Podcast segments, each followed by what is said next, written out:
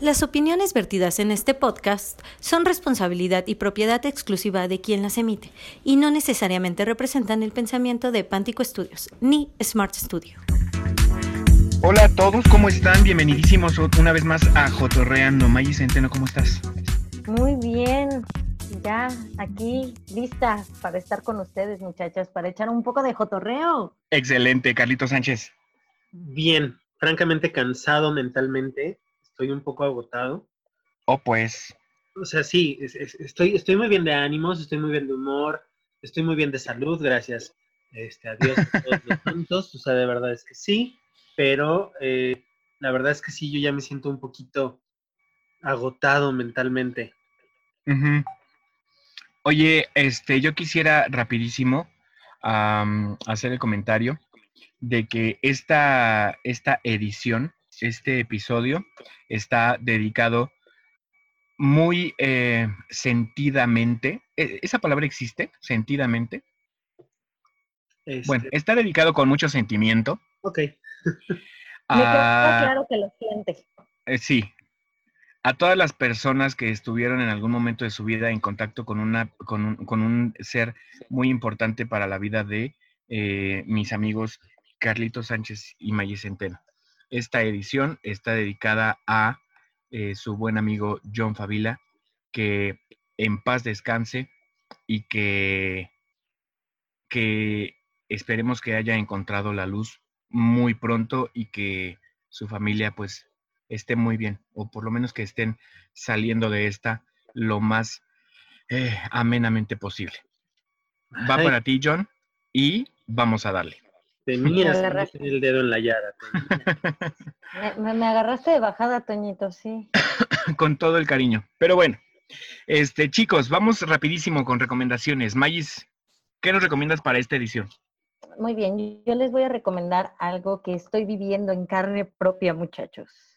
Un mm. taller que se llama Taller de Fortalecimiento Físico. Se está dando en línea, ¿sí? Y no es no es por echar flores, muchachos, pero se está impartiendo en nuestro muy querido instituto, bellísimo, ¿cuál instituto? Academia. en, nuestra, en nuestra siempre digna alma mater, Smart Studio. exacto. En Smart Studio de forma, en, este, en forma de, de clases online. Eh, eh, antes solamente estaba como un solo grupo, pero justo para poder como em, eh, ajustar a los horarios de la gente que ahorita lo tienen complicado porque tiene que trabajar dentro de casa, tiene que atender a los niños, tiene que estar como lo de la comida, que te la pasas trabajando todo el tiempo, se abrieron dos grupos. Y estos grupos, este, pues vaya que la padeces, ¿eh, muchachos? Sí, sí está bien pesado. ¿Cómo me estás recomendando algo que voy a padecer?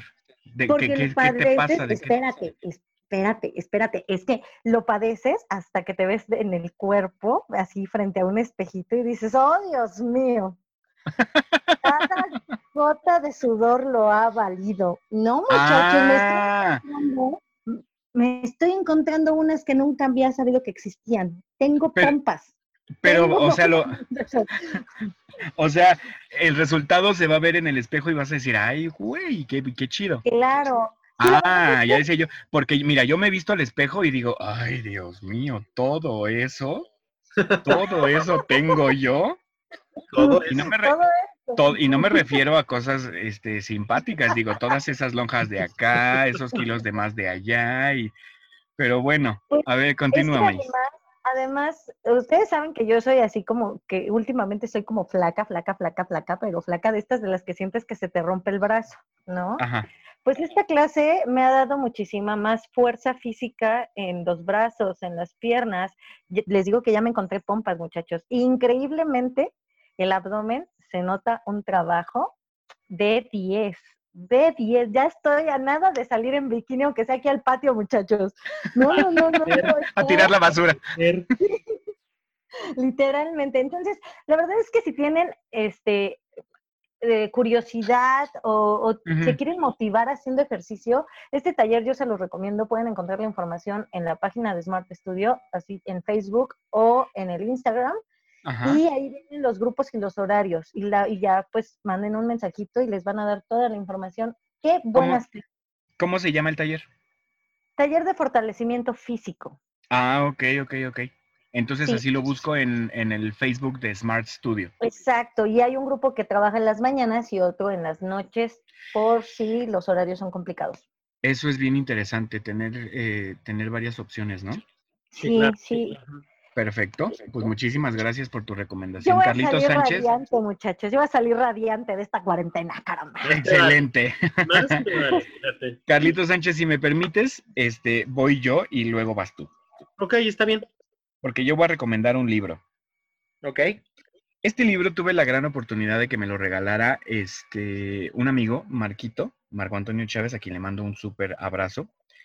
Em, híjole, sí viene siendo como eh, un actor se prepara para actores como este para la comunidad LGBTTIQ+, que ahora creo que le acaban de agregar una A, ¿no? Pero este, pero bueno, eh, el libro sí tendría que ser considerado una Biblia para la gente, para la comunidad, porque es un, e- el libro se llama México se escribe con J. Y es un libro que es un, este, Carlitos, ayúdame con el nombre de este tipo de materiales que son un conjunto de ensayos. ¿Cómo, cómo se llama eso? Este. em, eh, este. as- Así, un conjunto de ensayos. Vuelvan con nosotros cuando tengamos la respuesta. Hasta el próximo programa, chicos. ok, retomo. Este libro se llama México se escribe con J y es un conjunto de ensayos acerca de la vida em, referente a la diversidad sexual en México desde hace muchísimos años y hasta la actualidad. Tiene ensayos sobre la famosa celda J de Lecumberri, de donde se desprende que a los homosexuales se les diga Jotos. Digo, eh, cascarita cultural, que ahí les va. En la época de los años 40, 50, en la prisión de Lecumberri, que está en la Ciudad de México, que ahora ya es el archivo, de la, eh, el archivo General de la Nación. En esta prisión, a toda la gente que era apresada por motivos de eh, homosexualidad, ah, actitudes homosexuales o impropias, se les encarcelaba y se les asignaba esta celda, que es la famosa celda J. De ahí que a las personas homosexuales se les, se les diga peyorativamente, eres un joto, ¿no? Pero bueno, cascarita cultural, galletita. Entonces, eh, el libro es un conjunto de ensayos. Galletita ni que fuera perico. Libro-. El libro es un conjunto de ensayos, algunos escritos por Carlos Monsiváis, Enrique Serna, tiene material de Teresa del Conde, de José Ricardo Chávez, también tiene de Luis Armando La Madrid, de Javier Lizárraga, en fin, es un conjunto de ensayos que eh, eh, forman este libro que se llama México se escribe con J. Yo lo definiría como un manual perfecto para eh, empezar a entender la vida de la gente diversa sexualmente hablando. Además lo pueden encontrar en línea, está en Amazon, está en, eh, en librerías Gandhi, está, y está súper accesible. Yo lo encontré en algunas librerías hasta en 79 pesos. Entonces, por ahí les dejo mi recomendación. Chéquenlo y a ver qué les parece. Y nada más. Carlito Sánchez, cuéntanos. Pues yo tengo una recomendación que estoy muy sorprendido y la verdad es que quiero compartirla con ustedes dos principalmente porque sé de su gusto sobre esta persona de, las que voy a de la que voy a recomendar, pero con todo el público porque me parece un acierto impresionante. De entrada es una canción. Ujú. Acaba de sacar su segundo sencillo, lo acaba de subir a, a- a plataformas este, de, de música, pero la canción que yo les voy a recomendar se llama Un día de abril y es interpretada por la maravillosísima actriz Karina Gidi. Karina Gidi, íntima amiga, ¿se acuerdan que en la primera temporada yo andaba diciendo cosas muy malas que no me acordaba que ella había sido la protagonista de Demasiado Amor? Bueno, Sí, sí, claro. mi amiga Íntima amiga. Besototes donde quiera que esté, Karina. esta gran actriz está incursionando en el mundo de la música. Y entonces acaba de sacar, eh, les digo, su, su segundo sencillo, que se llama 29 meses. Eh, cualquiera de las dos canciones que escuchen. En realidad, más que una canción, yo quiero recomendarles a Karina Gidi como cantante, no como actriz. Tiene su- ti- tiene una voz que yo francamente al escucharla actuar nunca pensé que podría cantar tan bello. Canta muy bonito y tiene, eh, la- las canciones son como, eh, no, no sé cómo definirlas muchachos, son, son baladas pop, me, me- me quedo como, como en su momento, no, no sé, es que no quiero compararla con, con algo que a lo mejor nada que ver, ¿no? Pero a mí me recordó la sensación que me dejaba escuchar a Natalia Lafourcade hace muchos años. No por la voz, sino por el tipo de música que hacía. Que era, Sí, una, claro. que, que era como más entre experimental, una onda más íntima, muy, incluso muy, muy como para escuchar en un barcito chiquito y no en, en el Auditorio Nacional, ¿me explico? Entonces, Exacto, que es- eh, como este tipo de voces que de- más bien te, te llevan como a la intimidad, ¿no? Exacto, esa voz tiene Karina Giri. Y la verdad es que la canción, eh, la, la canción de Un día de abril es una cosa muy bonita, muy nostálgica, es muy bella, de verdad. Escúchenla, no se van a arrepentir. Ok, escúchenla y ya nos van diciendo qué les parece. A mí me parecería bien em, necesario, importante y un detallazo, un detallón de la gente que nos escucha, que nos dijera qué les están pareciendo nuestras recomendaciones. O sea, eh, por cierto, ¿ya vieron el documental que les recomendé la otra vez? Yo no. No, aún no, manito, pero sí, sí, cada vez que veo el Netflix ahí en mi pantalla, digo, ay, la, la, la tengo que ver, la tengo Ya que lo, ver. puse, ya lo puse en mi lista, Perfecto, jun- junto con las otras 620 películas que no he visto. perfecto. Bueno, este, pues ahí están nuestras recomendaciones. Recordarles que, pues, no son recomendaciones que vengan de gente experta en materia de cualquier cosa que estamos, de la que estamos hablando. Simplemente son cosas que a nosotros nos gustan y que, pues, nuestra intención simplemente es que la gente comparta, ¿no? Y que, que la gente experimente estas cosas que a nosotros nos gustan y que a partir de ahí, pues, se formen su propio criterio. ¿Qué tal que uno dice, no, ese taller de la Mariana, de la Maggi Centeno, no lo vuelvo a tomar en mi vida? Pues, libre albedrío, ¿no? Claro, claro. Y Es que- como cuando llegas con los cuates y le dices, oye, manita, ¿qué crees? Que voy a ver esta película o que me aventé esta serie. Y pues es así de simple, así de sencillo, muchacho. Exacto, y que te dicen, uy, no. Por ejemplo, la Mariana Susano, que le mandamos rechototes, tiene años así suplicándome que vea Gilmore Girls. Y yo le digo, perdóname, no pienso caer nunca en tu red. Yo caí. Yo- Me la quité yo completita. ¿Y, Yo que- y te caí. arrepientes? No, no, no me Es una serie, es que es una serie, lo voy a decir así, es una serie muy de nenas. Sí, es muy. Mira, María Carlitos. Elizabeth, mira, Elizabeth. Pues sí, es muy de nenas. Yo lo, yo sí, sí. definitivamente yo también caí, pero sí es muy, es muy rosita, es muy así, y pues, pero es agradable y tiene chistes muy, muy buenos. Es cuestión de Y por ejemplo, y por ejemplo, este, mi amigo Edgar Bucio tiene también años, eh, también recomendándome muchísimo que vea este Grey's Anatomy y también le he dicho, perdóname amigo, no pienso caer nunca jamás en tus redes. caerás. Ojalá y no. Ojalá y Si no. caíste Pero en bueno, TikTok, caerás. chale. Bueno, Qué triste mi a lo situación. que Oigan, nos cruje, muchachos. ¿Qué sigue? sí, oigan muchachos, nos tocó vivir un momento histórico bien interesante, ¿no? Bien, ¿cómo podríamos decir?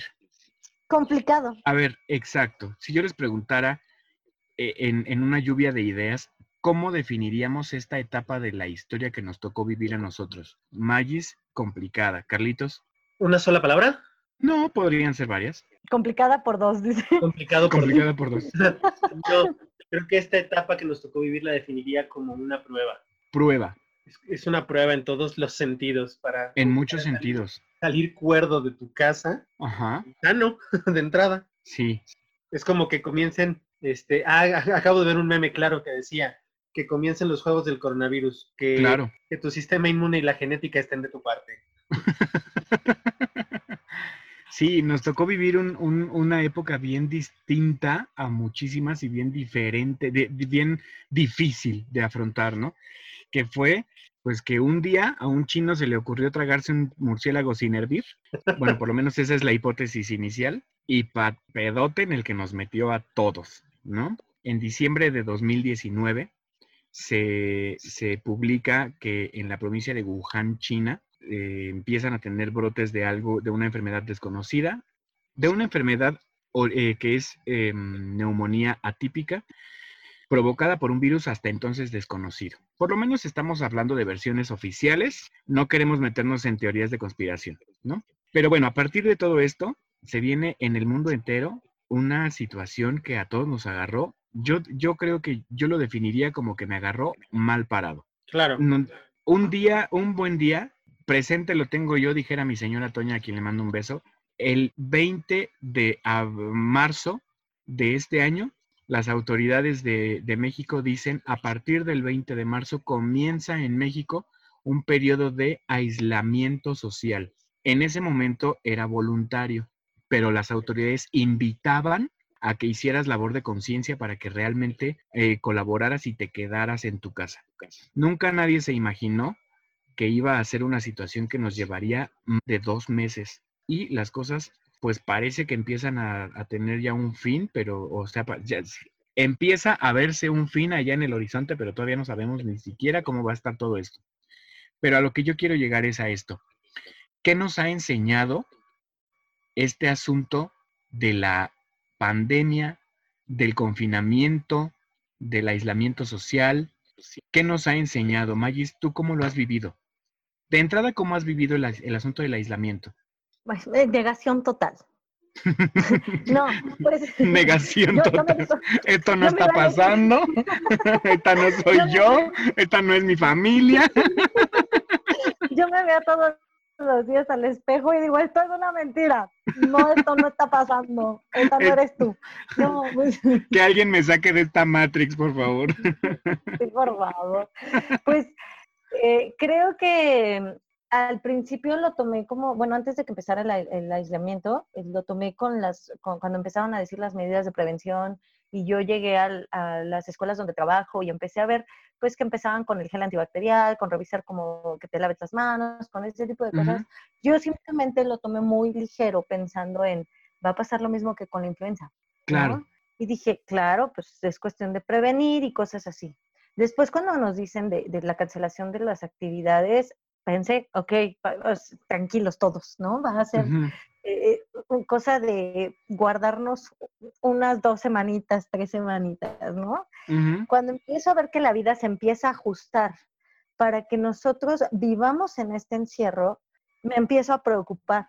Me empiezo a preocupar porque me, me empieza a generar muchísimas preguntas de qué voy a hacer, qué vamos a hacer, qué va a pasar de entrada empezar a ajustar todo tu trabajo por algo que no creerías que iba a ser posible, ajustar tus clases, ajustar todas tus, tus actividades a través de una pantalla, era algo que nos negábamos a acostumbrarnos. ¿no? Era como, no, es que yo no puedo, es que yo no conozco esto, es que esto no se puede hacer así. Fueron las primeras reacciones. Y si, me, y si me permites, eh, fíjate que a, mí me parece bien preocupante que bueno, la verdad es que no es tan preocupante, pero sí me parece un poco extraño que tengo amigos que me dicen, por ejemplo, no, no, no, no manches, yo estoy fascinado con este encierro. Yo podría vivir toda mi vida así y trabajar dando clases en línea.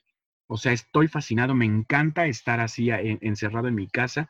Sí, este, sí soy dueño de, de mis actividades, casi soy dueño de mi tiempo porque tengo que cubrir un horario y así, ¿no? Y yo, y yo solo pensando, bueno, estás descubriendo el home office, ok, pero lo que sí me parece hasta cierto punto alarmante es que eh, eh, mi amigo me diga, yo soy feliz así y yo podría vivir todo el resto de mi vida trabajando de esta forma, ¿no?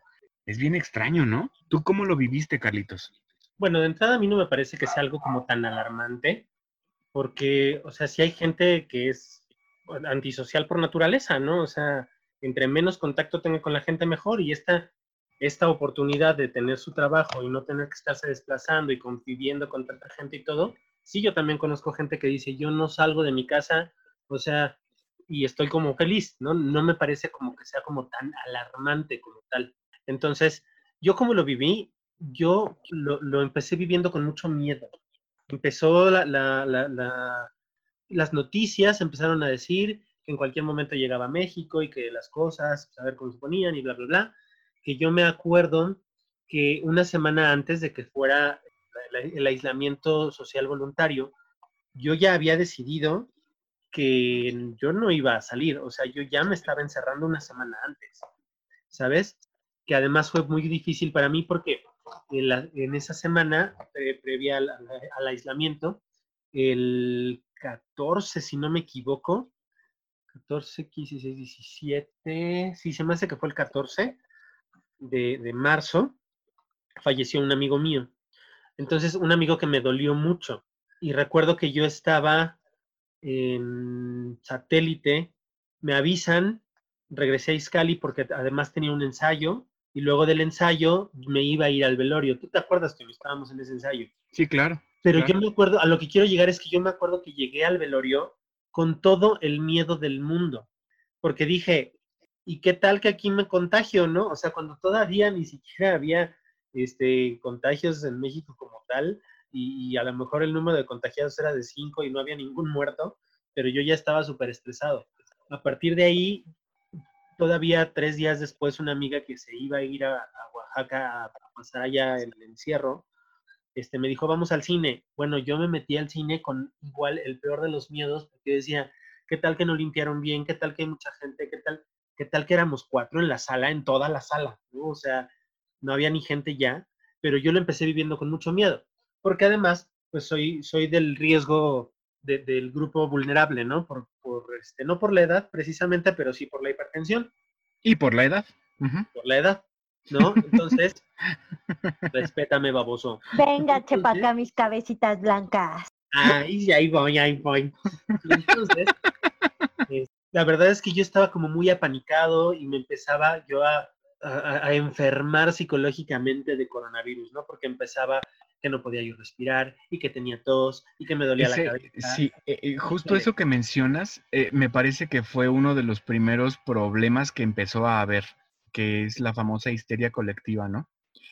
O bueno, a lo mejor no tan focalizado en histeria colectiva, pero sí gente que, híjole, ya estoy tosiendo y ni siquiera está bien claro cómo va esto, cómo son los síntomas este, acá en, México. Y, y, si aquí se vive diferente que en China o que en Italia o que en España, y qué pasará. Y, entonces empiezas, yo me acuerdo que un par de días me desperté así tosiendo y decía yo, no manches, ya valí madres. Pero siento que era también por ese asunto del, de la incertidumbre, ¿no? Exacto, eso, a eso quería llegar. Todo este miedo se convirtió en incertidumbre en incertidumbre porque efectivamente en los trabajos, bueno, es qué va a pasar. O sea, vamos a dar clases en línea, se va a perder el semestre, este, las clases en el colegio con los niños, ¿qué va a pasar? Van a perder en algunos casos me voy a quedar sin trabajo. Me voy a quedar sin trabajo, este, me van a reducir el sueldo, pero nada, nada era seguro, no sabíamos para dónde íbamos, ni como sociedad, ni como personas. O sea, Exactamente. se pronosticó durante mucho tiempo que el pico de la de la curva iba a ser en el 9 de mayo, me acuerdo perfectamente. Y resulta que llegamos al 10 y tantos de, de junio y Gatel seguía diciendo en las, en las noticias que la próxima semana era el pico de... Exactamente. Pues que hasta hay memes al respecto, ¿no? Pinche coronavirus, que se baje ya de ese pinche pico de ahí arriba, ya. ya sí, ya, por amor de Dios. Ya baja, por favor. Oigan.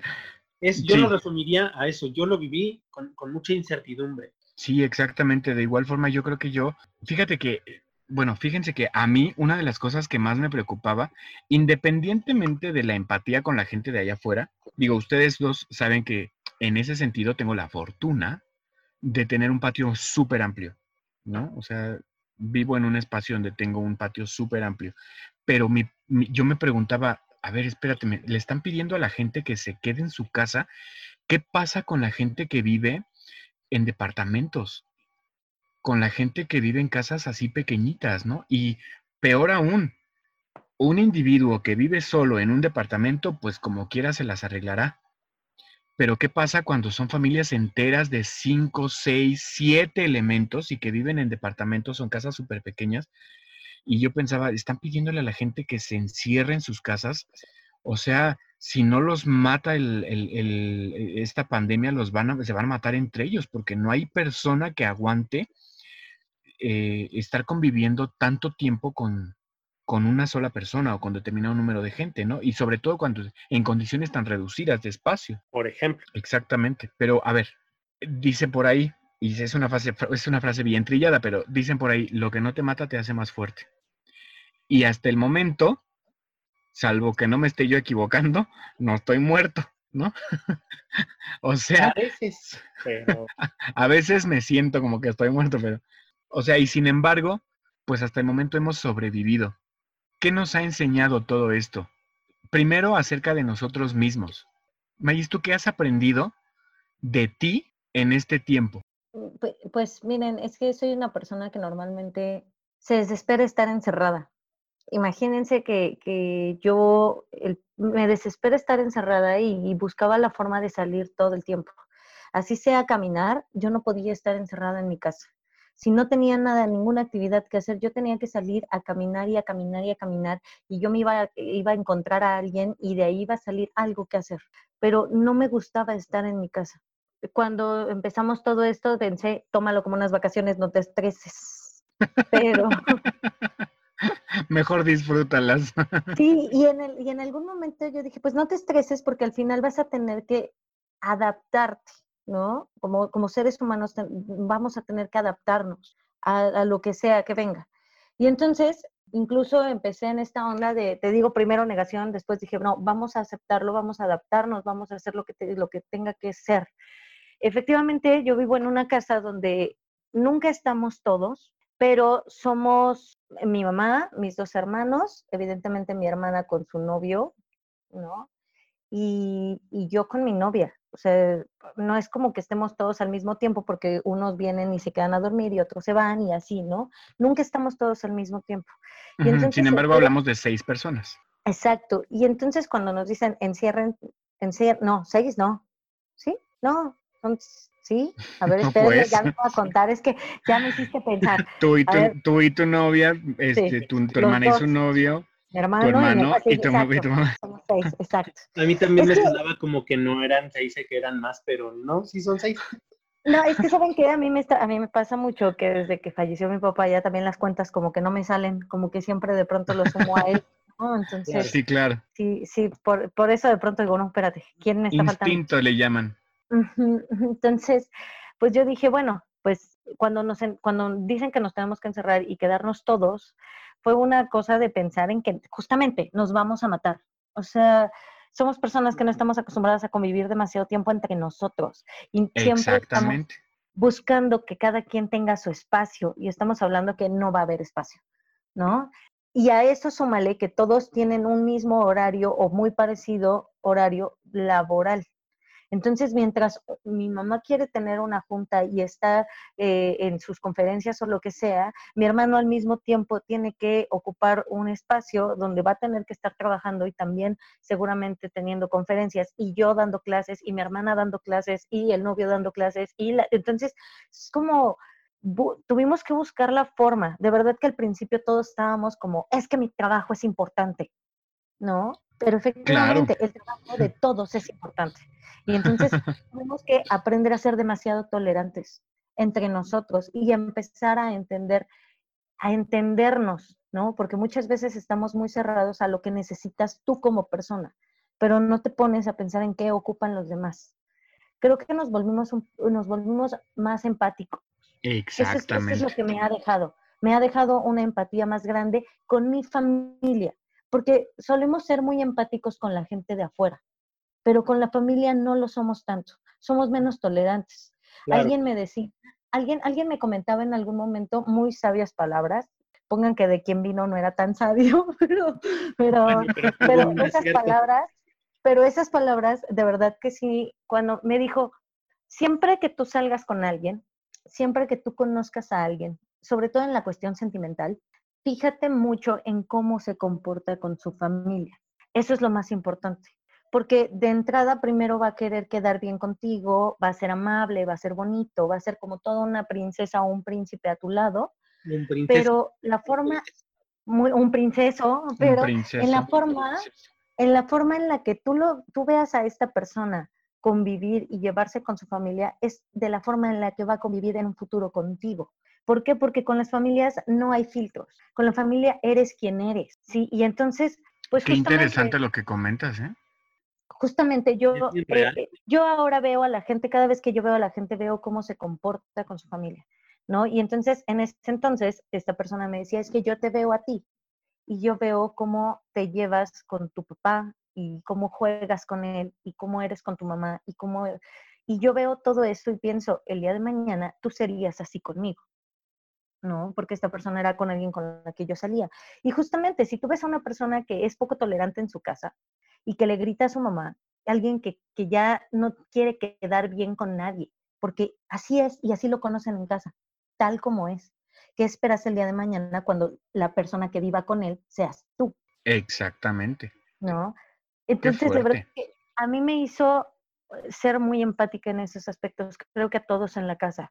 De pronto entender que todos los trabajos son importantes. Tuvimos que modificar la casa a tal forma de hacer pequeños cubículos donde cada quien tuviera su espacio en la computadora y pudiera hacer sus labores.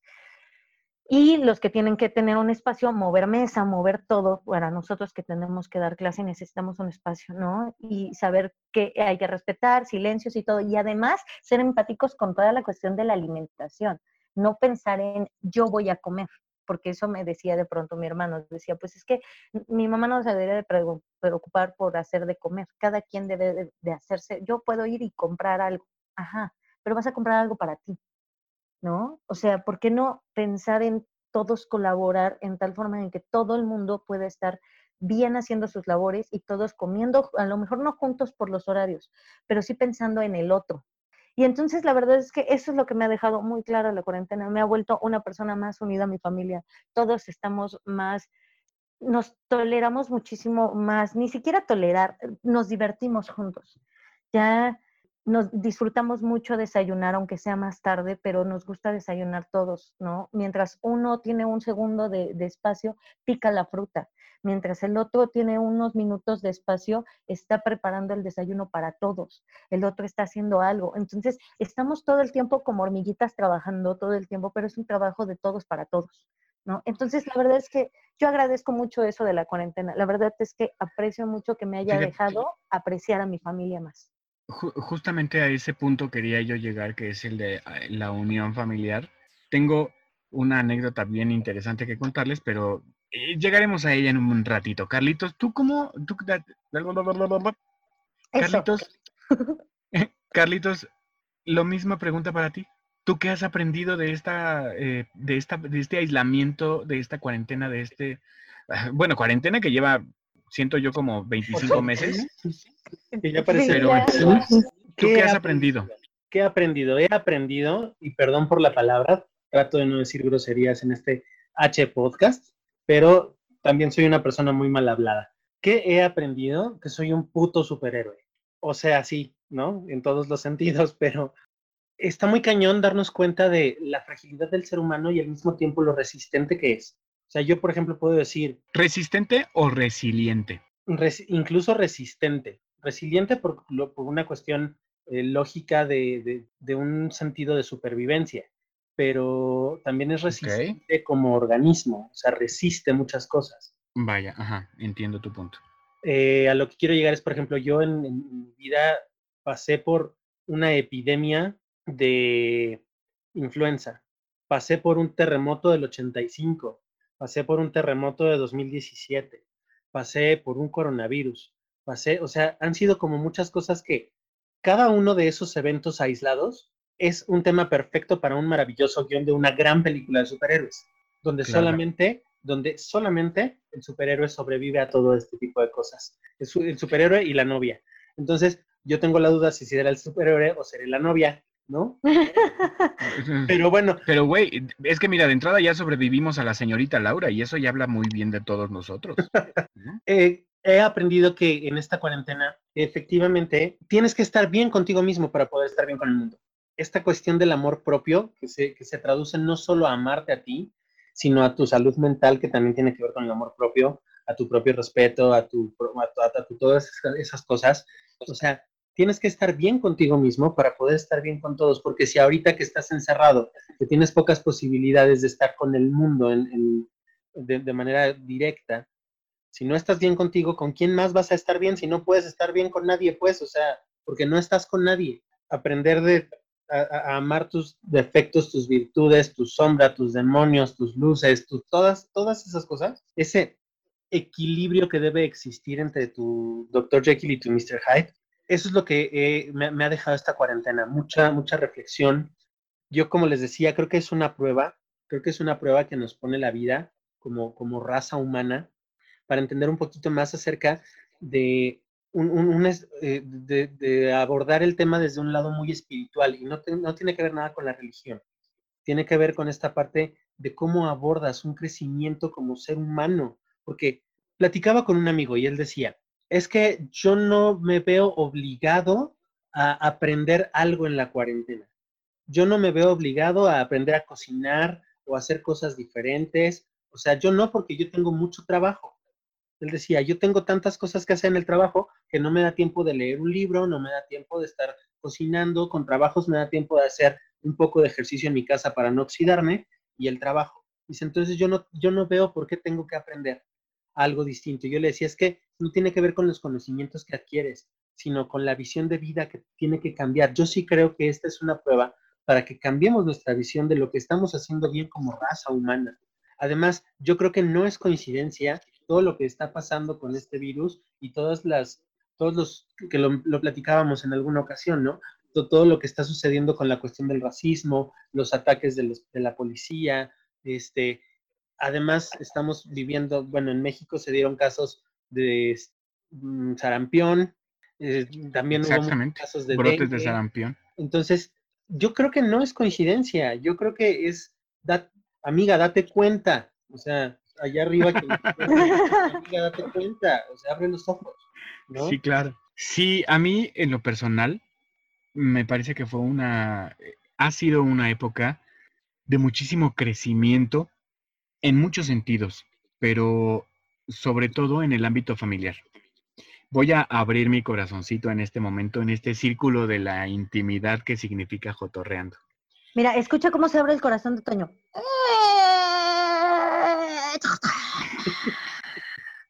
Qué feo que seas así. No, qué feo que tú seas así. Huevos a los dos. Bueno, deben ustedes saber que yo tengo diagonal tenía, diagonal no sé, con mm, mis dos hermanos, una relación mm, bastante lejana, muy cordial, muy cordial, pero la realidad es que sí, bastante lejana. No nos hemos dado la oportunidad de estrechar ningún vínculo eh, afectivo más allá de conocidos, ¿no? O sea, sí los estimo mucho porque son mis hermanos y yo sé que para ellos soy eh, una persona importante, pero además, no sé si por tradición familiar o por genética o por qué rayos, pero no somos personas que acostumbremos mostrar el afecto familiar, ¿no? Entonces, con mi hermano mayor, él se llama Damián. Con mi hermano mayor he tenido una relación eh, lejana, muchos años, incluso por momentos ríspida, un poco áspera, y pasó algo muy curioso a partir de que empezó todo este asunto del aislamiento. Deben ustedes saber que él tiene dos trabajos acá en la ciudad. Eh, trabaja todos los días de, siete, de 6 de la mañana a 4 de la tarde y de 4 de la tarde a 10 de la noche. Entonces, todos los días lo veía yo literalmente cuando llegaba y decía, ya vine, me voy a dormir. Y ese era el pan nuestro de cada día.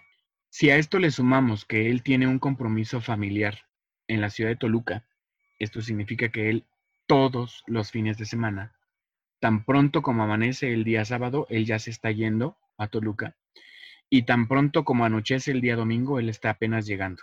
Eh, para llegar, dormir y levantarse al día siguiente lunes a la misma rutina. Entonces la realidad es que estábamos teniendo una relación pues muy lejana y que cada vez se estaba enfriando más, ¿no?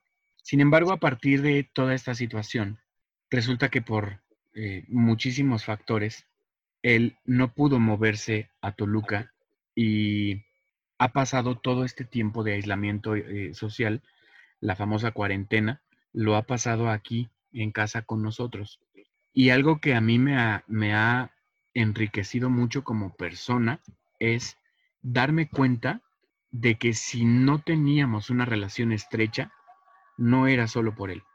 Evidentemente muchísimo tenía yo que ver en esa situación. Entonces, hemos aprendido muchísimo él y yo a tolerarnos, a querernos como hermanos, a apoyarnos en muchísimas, de muchísimas formas Y hoy por hoy, les puedo decir con el corazoncito en la mano, estoy teniendo, por lo menos con mi hermano mayor, estoy teniendo la relación que siempre quise con un hermano.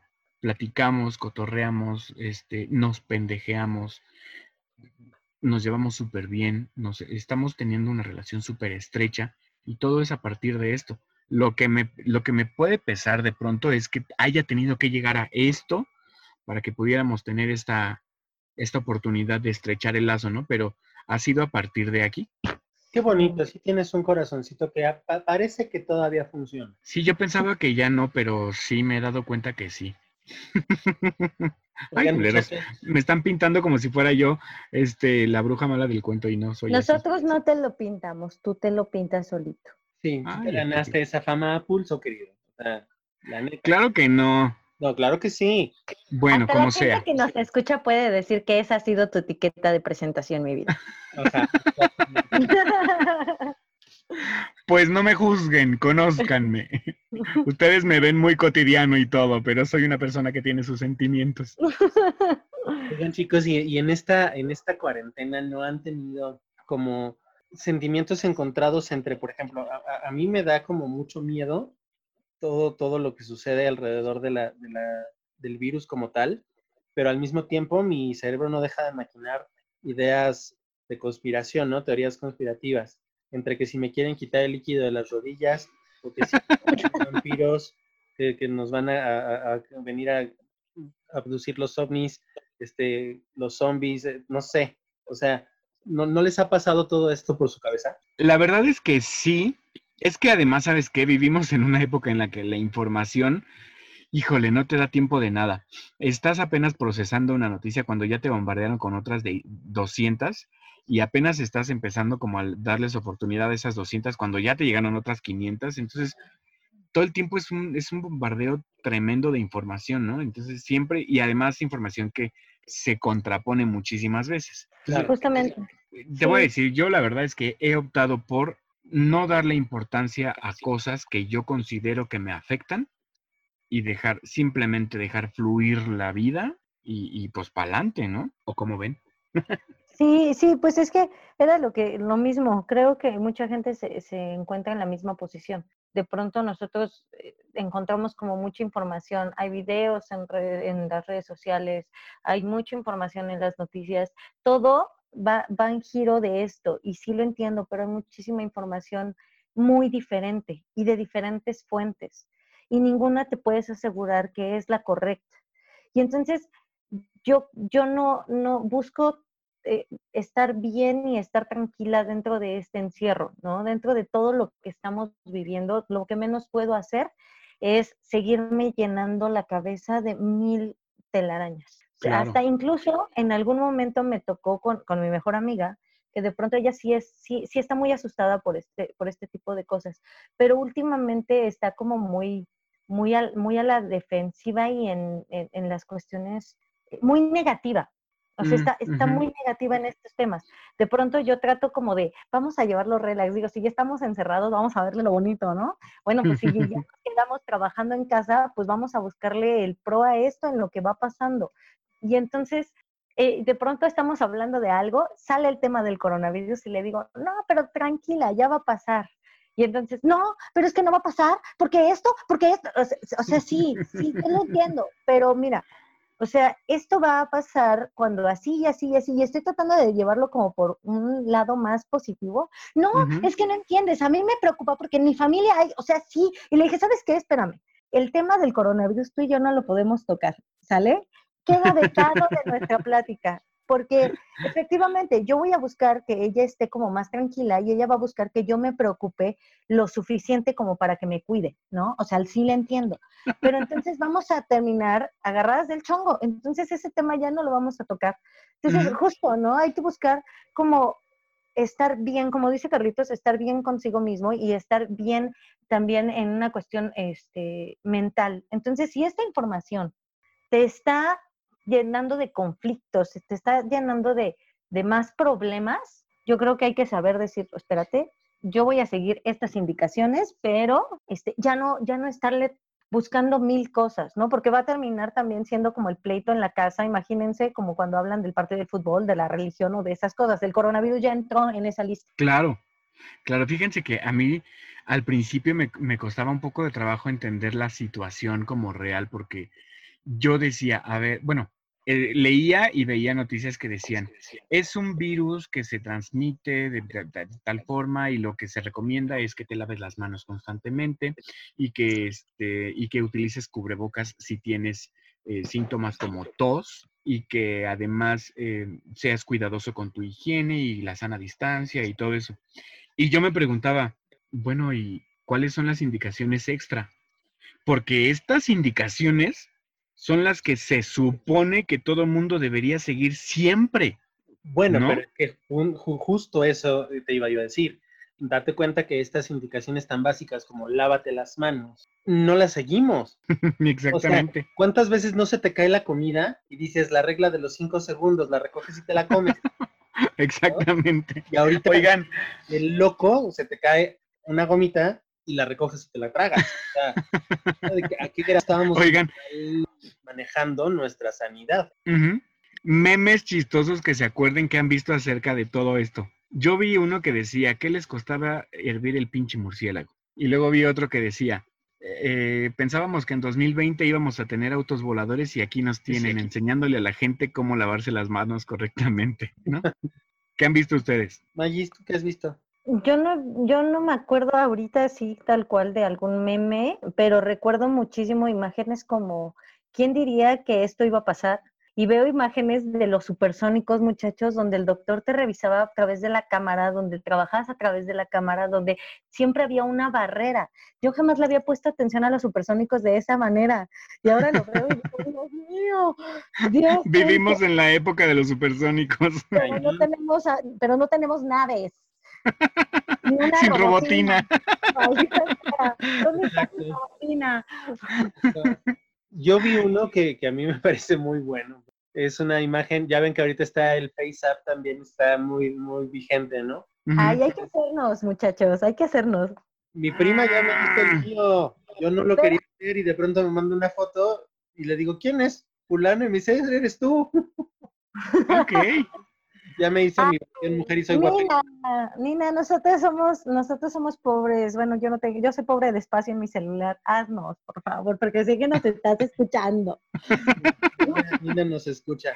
Este, ya me lo hizo. Pero bueno, hay uno que le hicieron de FaceApp a, a Gatel, pero le hicieron de viejo. Entonces, está el súper viejo y dice, ya pueden salir.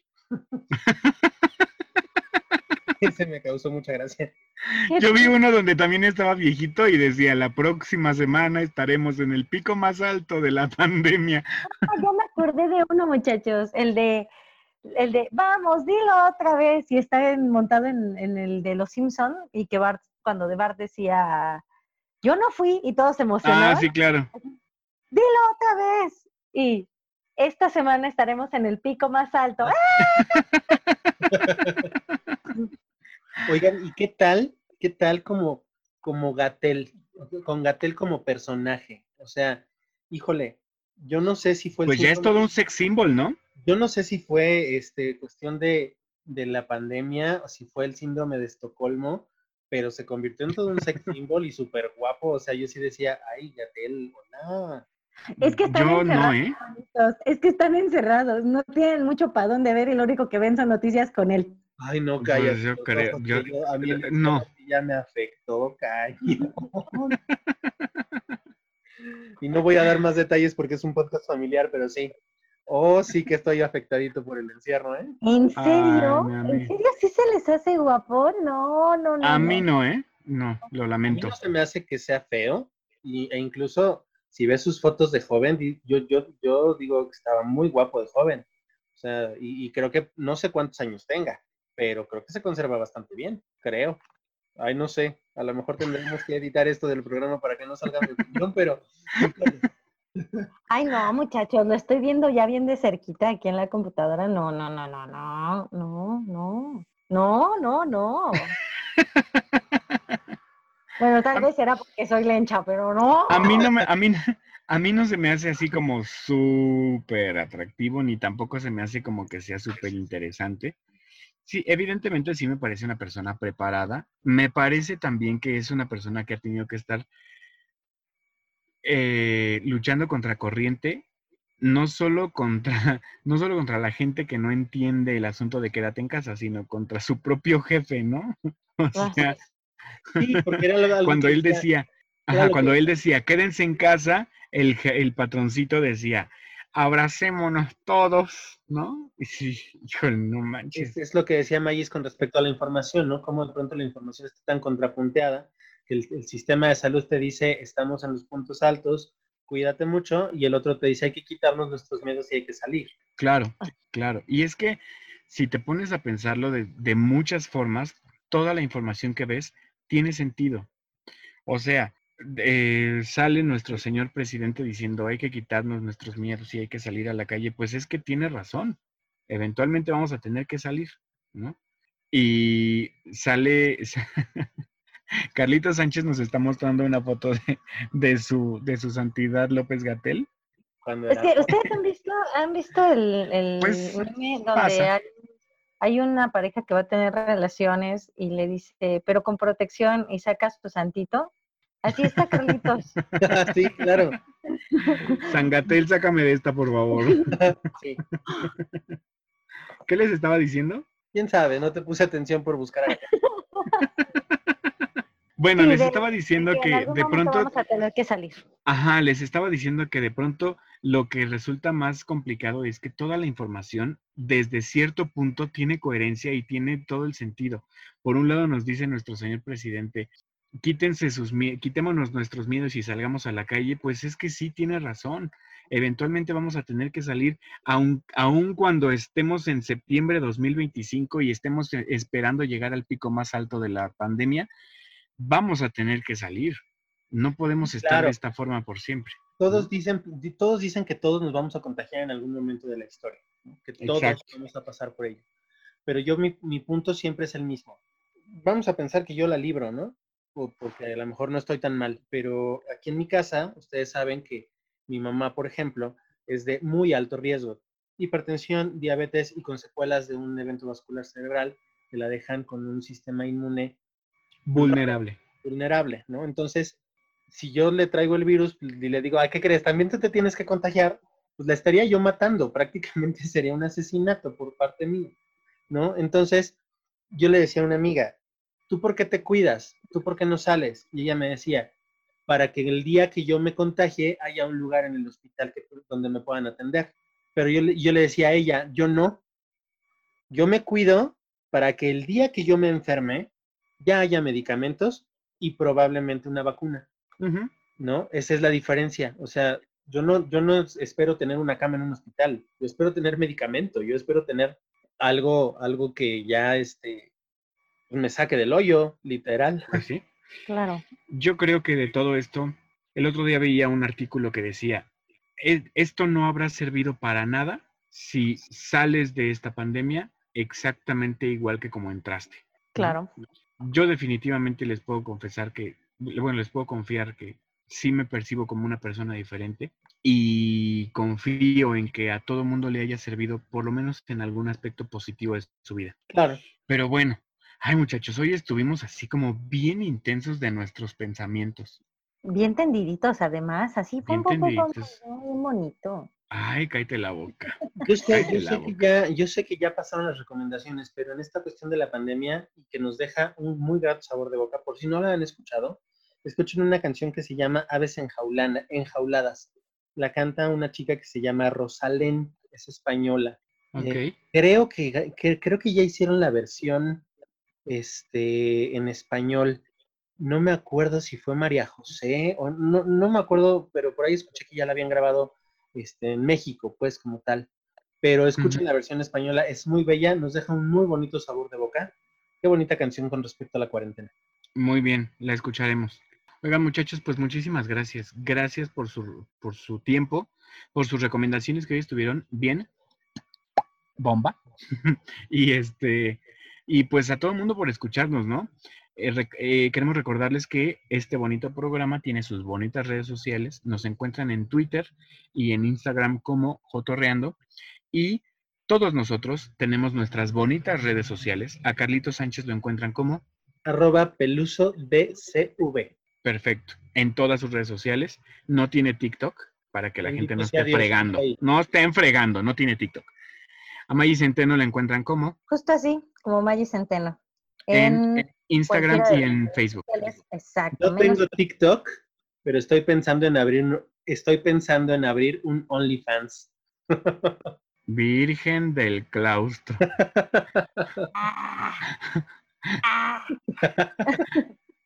No, sí nos está pegando la crisis. Y es que además hace bien harto calor en estos días. Míralo, cálmate ya. Échate un balde de agua fría. Ya me voy a echarme un balde de agua fría. Eh, a su bonito servidor, Antonio Cruz, lo encuentran como Juan Antonio Cruz Sánchez en Facebook y como Arena y Cenizas en Twitter y en Instagram. Sí tengo TikTok, pero no he subido nada. Pero bueno, muchísimas gracias por acompañarnos. Y bueno, pues hasta aquí llegó el, hermoso podcast del día de hoy, el, hermoso episodio del día de hoy. Muchísimas gracias. ¿Algo más que quieran agregar, Magis? Nada, por favor, cuídense mucho. Sigan todas, todas, todas las recomendaciones para su cuidado de su salud. Eso es Carlitos. Agradecimiento en especial a Smart Studio y a Pántico Studio, este, que son nuestros bonitos colaboradores. Muchísimas gracias, muchachos. Cuídense mucho. O sea, no Importa, no importa, que ya hayan dicho que ya estamos en semáforo naranja y que dentro de dos días estaremos en semáforo verde, no les hagan caso, cuídense. No hagan caso porque además esto llegó para quedarse. Exacto. Esto llegó para quedarse. Pero bueno, muchísimas gracias. Gracias a ti que nos estuviste escuchando. Recomiéndanos para que cada vez seamos más grandes, la, eh, comunidad eh, Jotorrera sea un poco más grande cada vez. Recomiéndanos y si no te gusta nuestro podcast, pues no nos recomiendes y punto. Y ya. eh, los saludaron de este lado May Centeno, Carlos Sánchez, Antonio Cruz.